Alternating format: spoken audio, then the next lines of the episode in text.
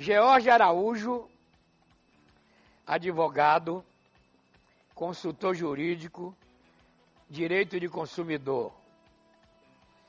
Vamos dar um bom dia para ele, Calil. Bom dia, George. Bom dia, Varela. Bom dia, Calil. Bom dia a todos os ouvintes do Balanço Geral da Rádio Sociedade. O povo quer saber, Jorge, o que as escolas podem e o que as escolas não podem exigir do pai do aluno. Vamos lá. Veja só, Varela, nesse ano diferente, atípico, é, a gente tem se deparado com situações muito, muito curiosas, principalmente na lista de material escolar. Muitos pais ainda têm dúvidas sobre o que pode e o que não pode ser pedido é, dele, né? o que, que a escola tem o direito de exigir e o que, que não pode. E a primeira coisa que os pais têm que observar e devem observar é sobre os materiais escolares que serão utilizados nas atividades de ensino pedagógica. A escola não pode, Varela, exigir papel higiênico, sabonete, água sanitária, porque a criança não vai utilizar aquilo no dia a dia. São materiais coletivos, são materiais administrativos da escola que são proibidos de serem exigidos na lista de material escolar. Então, o que a escola pode exigir é somente aquilo que o aluno vai utilizar ao longo do ano nas suas atividades de ensino.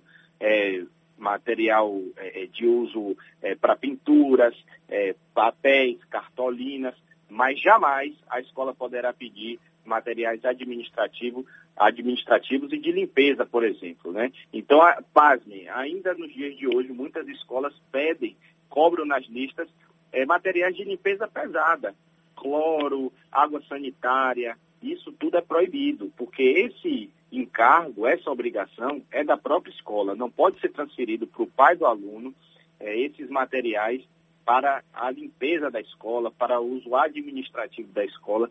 Então, se o pai tiver dúvida, deve é, questionar a escola. Bom, para que esse material será utilizado, né? Que atividade Isso.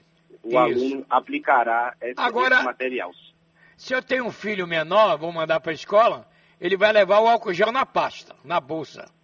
Calil tem uma pergunta para o advogado, Calil? Tenho, doutor Jorge, um abraço, bom dia, seja bem-vindo aqui ao nosso Balanço Geral. É...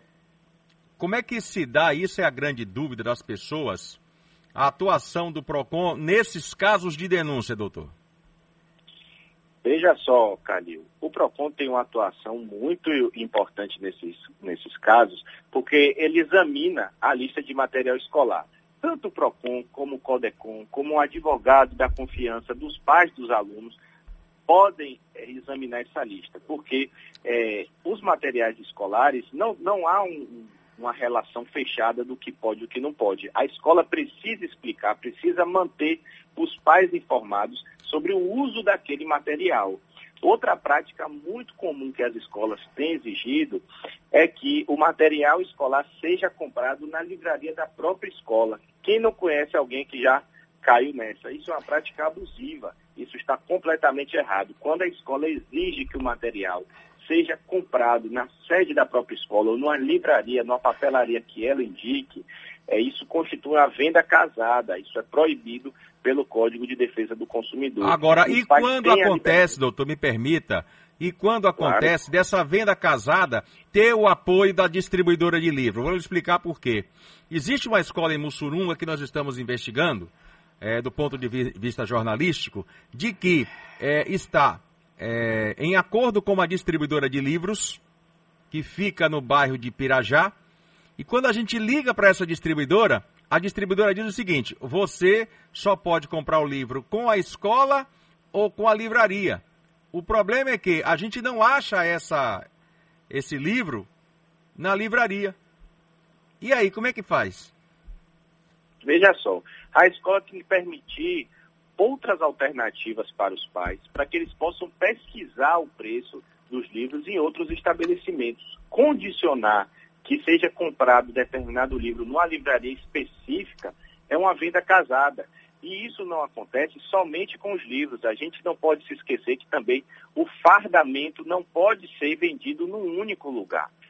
Os pais dos alunos têm o direito de se informarem, pesquisarem, consultar outros fornecedores, outras empresas que também tenham material. Quando a escola obriga essa venda de livros ou essa venda de fardamento num determinado é, estabelecimento, fere o direito de escolha dos pais, porque o pai pode escolher a livraria de sua conveniência, que melhor é, tem uma, uma opção de, de, parcelamento daqueles livros, um, um, uma, uma fábrica de materiais de, de fardamento que melhor se adeque à necessidade da criança. Então a escola não pode obrigar, condicionar, olha, eu só tenho essa opção, porque o direito de escolha dos pais precisa prevalecer, tanto dessa forma, como também a gente tem que lembrar que a escola é proibida de obrigar o fornecimento do material de uma vez só.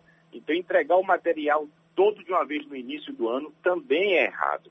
A escola precisa dizer qual o cronograma das atividades que serão desenvolvidas, quais os materiais serão utilizados ali no primeiro semestre, no primeiro, nos primeiros dois meses, nos primeiros três meses, para que os pais se programem porque esse período de início de ano é muito difícil. A gente sabe que muitos pais foram afetados aí pelo desemprego, outros tiveram uma queda salarial e não têm condições de comprar o material todo de vez.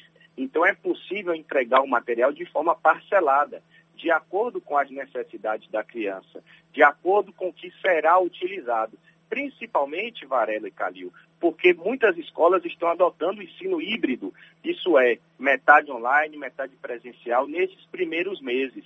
Então, outra coisa que fica aí de dica para os consumidores é aquele pai que entregou na escola o material ano passado, como é que fica? Né? É, o material que sequer foi utilizado. A escola também precisa devolver aos pais. A escola não pode se apropriar do material que o pai entregou no ano de 2020, porque o material não é da escola, mas sim do aluno. E se aquilo não foi utilizado para realizar as atividades no ano de 2020 por conta das aulas online, a escola precisa devolver. Se o aluno continuar na mesma escola, então aquele material poderá ser utilizado ali na escola mesmo para esse ano de 2021. Mas caso o aluno realize transferência, para outra escola, ainda que seja uma escola em outro bairro, em outra cidade, a escola precisa devolver esse material para os pais do aluno, para que os pais do aluno matriculem esse filho numa nova escola, com esse novo, com esse material que não foi utilizado, sem precisar necessariamente comprar um novo material. Ok. Doutor George, atendendo aí a dona Terezinha, já explicou com duas palavras o que é o ensino híbrido, né? É um presencial e um online, não é assim? Muito bem. Exatamente, é um Pronto. ensino Agora outra coisa, ano. doutor, a escola, Sim. ela vende mensalidade ou anuidade? Olha, a escola pode trabalhar é, com as mensalidades, mas concedendo descontos para o pagamento da anuidade. Muitas escolas, como forma de cativar o cliente, atrair o, o pai do aluno, para fazer a matrícula, ela pode oferecer o pagamento com desconto, é, caso o pai deseje pagar antecipado os primeiros seis meses ou pagar o ano todo. Muitos pais até preferem, porque tem ali o dinheiro na mão, seja porque recebeu uma rescisão, seja porque sacou o FGTS, e preferem pagar com descontos. A gente tem visto isso, é até comum os pais adiantarem o ano inteiro de mensalidade para ter um desconto. E os descontos vão na base de 20% para os pais que antecipam o pagamento do ano inteiro e geralmente de 10% para os pais que pagam seis meses antecipado. Então, os pais podem utilizar isso aí para conseguir barganhar um desconto melhor. Mas caso não deseje, então ele pode pagar ali mês a mês. Mas lembrando que ainda que os pais matriculem seus filhos agora, em, no mês de fevereiro ou no mês de março, caso as aulas só retornem presencialmente no mês de março, então é, os pais terão que pagar essa taxa de matrícula referente ao mês de janeiro, ao mês de fevereiro, ainda que o menino não tenha, ainda que a criança não tenha é, estudado nos meses de janeiro e fevereiro. Isso. Doutor Jorge, muito obrigado pela entrevista. Um bom dia, parabéns pelo seu trabalho. Eu que agradeço a você, Varela, e a Calil, e aos ouvintes pelas perguntas e questionamentos. Um abraço, um bom dia.